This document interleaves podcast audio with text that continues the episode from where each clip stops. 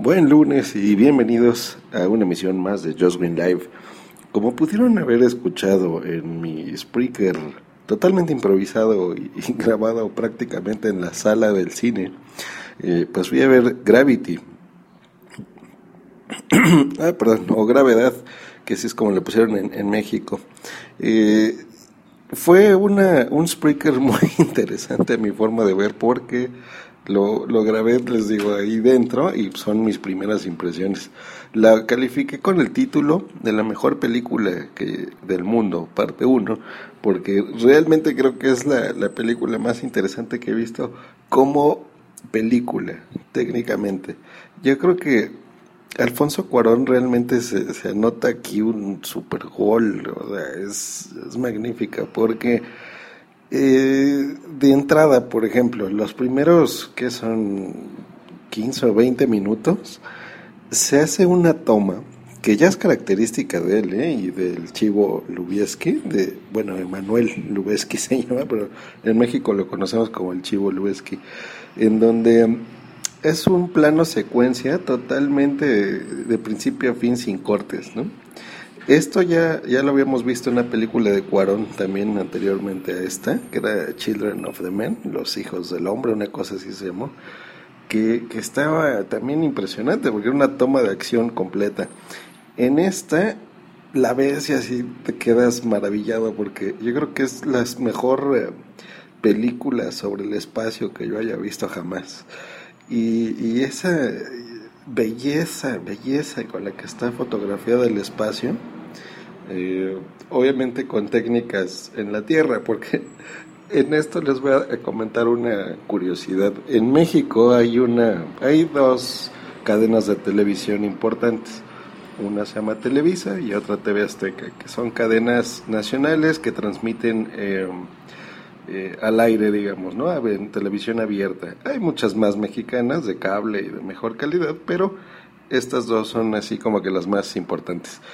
Y en una de ellas eh, hay un reportero de la de TV Azteca que pues entrevista al director y, hace una pregunta así como muy seria y le dice, oye, ¿qué, qué se sintió? Eso nos preguntamos todos. ¿Qué se sintió haber filmado en el espacio? ¿No? Y se queda con cara de ¿qué? Pero todavía él muy sencillo pues le sigue la onda y ahí hace comentarios con, no sé si era Sandra Bullock y se empiezan a reír, ¿no? Así como así, fue muy emocionante, muy divertido estar por ahí y muy complejo. Entonces me dio mucha risa eso, pero bueno, yo creo que este reportero le pregunta eso porque realmente se siente que está en el espacio, o sea, por eso yo ahorita incluso mi comentario fue decir que la fotografía del espacio y de la Tierra se ve impresionante, aunque pues técnicamente todo se haya hecho en computadora, obviamente. Pero bueno, no se siente así. Yo creo que esa es la importancia. Se crearon unos aparatos muy importantes para hacerlo. Y bueno, antes de que siga comentando, no, no voy a dar spoiler. Tengo muchas ganas de dar spoilers, pero no los voy a dar porque no, no es mi estilo. Eh, tal vez en, en, algunos meses, en unos cuatro o cinco meses, que yo sienta que todo el mundo haya ya visto la película, la platique con alguien más. Eh, pero bueno, yo creo que ese es el, el, punto más importante. La historia es una historia simple, no es predecible en muchos casos, no es eh, tanto lo importante, sino el, el, la conjunción de todo, ¿no? De una Sandra Bullock actuando muy bien, de un George Clooney eh, pues dando, llenando pantalla y diciendo chistes y haciendo la parte ligera de la película. Eh, el trabajo de seis años, yo me enteré de esta película hace cuatro años, más o menos, tres, cuatro años, eh, pero en realidad tiene seis años, ¿no? De que se está elaborando, filmando, viendo el elenco, creando los aparatitos y tranquilito, tranquilito, o sea, no haciendo alarde, eh, haciendo un, un festival de emociones y de cosas técnicas y de cinematografía bien hecha, con un presupuesto pues no tan importante, o sea, 100 millones de dólares parece, o sea, sí es mucho dinero, muchísimo dinero, pero para una película de este calibre no es tanto, ¿no? Estamos hablando que, por ejemplo, la otra que hizo el mexicano, que me gustó mucho, eh, Guillermo del Toro, eh, pues fueron 300, ¿no? Entonces es una tercera parte de una película increíble, increíble. Yo de esta supongo que, que el Chivo, que Lubeski, se, seguramente se lleva el Oscar, estoy casi seguro son extraordinarias. La narrativa fotográfica ¿no? y efectos visuales que se avienta es impresionante. Impresionante. Eh, realmente me, me encanta, me encanta. Pero bueno, esas son mis impresiones sobre esta película. Yo creo que hay, eh, hay críticas que he leído también sobre que, pues hay eh, cosas que no, técnicamente no son posibles, ¿no? y que es que bueno, me entraría en el lado de los spoilers y no quiero platicarles sobre eso, pero yo creo que si se van eh, científicos muy clavados a pensar, decir, oye, eso no se puede hacer en el espacio, pues no la vean así, o sea, véanla como lo que es, es una película. Yo sé que realizar una misión en el espacio no lo puedes hacer en, en 90 minutos, obviamente, ¿no?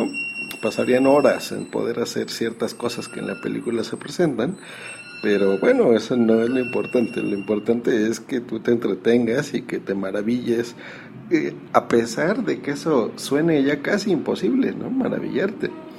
Hay, hay, hay tomas, hay secuencias que son increíbles, o sea, nada más les voy a platicar un poquito. Hay una parte en la que, por ejemplo, está Sandra Bullock en el espacio y tiene que entrar a un lugar, no les diré dónde, y de repente se tiene que quitar el, su traje y en una toma así como que de repente ya está en, se intenta relajar un momento, se quita el traje, se pone en una posición semifetal y empieza así a simplemente a flotar y a girar y a relajarse. Y tú ves esta toma, cómo lo ve en el espacio y va girando y tú dices, no puede ser, o sea, qué cosa tan bella estoy viendo por aquí. Bueno, de esas hay muchas escenas como lo comenté en el speaker de Boom y Boom, en, al principio de la película, en medio de la película, a tres cuartos, al final, en todos lados hay, hay cosas hermosas. Yo solamente les, les quiero pedir que la vean. Hay películas que en el cine son un indispensable de ver, esta es una de ellas. Hay películas que son increíblemente bonitas que las puedes ver en el cine, las puedes ver en tu tele o rentadas, no importa. Esta es una película que la puedes ver como quieras, pero la vas a disfrutar más en el cine. Y no nada más en el cine, sino en tercera dimensión y en IMAX. Porque así fue concebida, así fue filmada. Hay muchas películas que son adaptadas a estos sistemas y en este caso no. Es una película que fue filmada así. Vale mucho la pena del lado técnico y demás de otras cosas mías de tecnología, pues no, no hablaré hoy porque todo el mundo está hablando sobre la presentación del día de mañana de la keynote, de la cual yo la espero también con mucho agrado porque es otra de mis pasiones, la tecnología y la marca Apple en especial. Y pues ya veremos eso mañana que nos trae. Quería hablarles también de los podcasts, eso será tema para para otro episodio, porque ya estoy oyendo menos y ya se me está complicando oír tantos, estar suscrito a tantos. Pero bueno, este fue el complemento. No me gusta hablar dos podcasts de lo mismo eh, consecutivamente, pero al escuchar hoy en la mañana mi reacción del otro, sentí que era necesario complementar en, en esta segunda parte. Que pasen un grandioso lunes.